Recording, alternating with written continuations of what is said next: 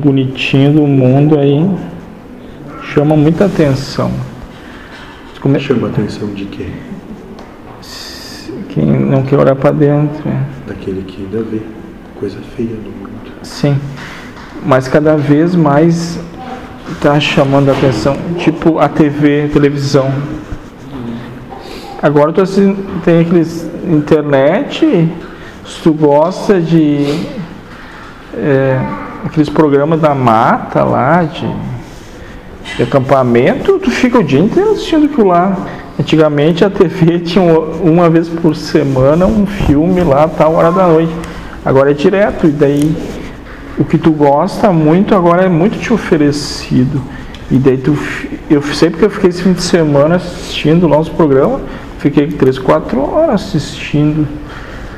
Então se tu não tem uma ocupação, tu fica na frente da TV e passa a tua vida ali. O externo tá, tá chamando muito a atenção.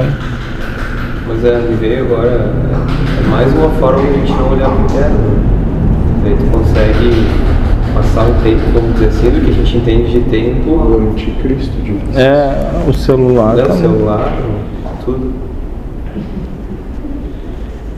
Porque o Facebook ali, tu sai, fecha, tu abre e já apareceu quatro, cinco coisas novas. E daí o WhatsApp, a TV. Todas com grandes possibilidades vídeo. de julgamento. Sim. Mas tu leva pro banheiro, tu leva pra cama, tu leva pro trabalho, pro carro. Estão marcados Sim. na palma da mão, como sinal.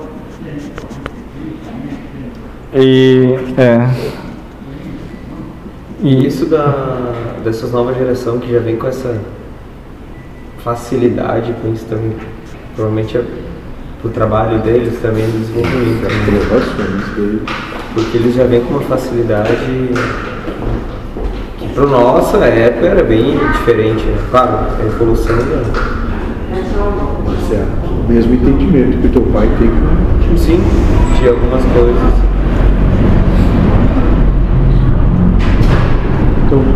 Sempre a mesma coisa, só muda o quadrinho, o desenho fora. Mas é sempre, é sempre o mesmo ciclo. E acham que estão sempre inventando a roda, como vocês dizem. E que são melhor que os pais. Estão fazendo diferente.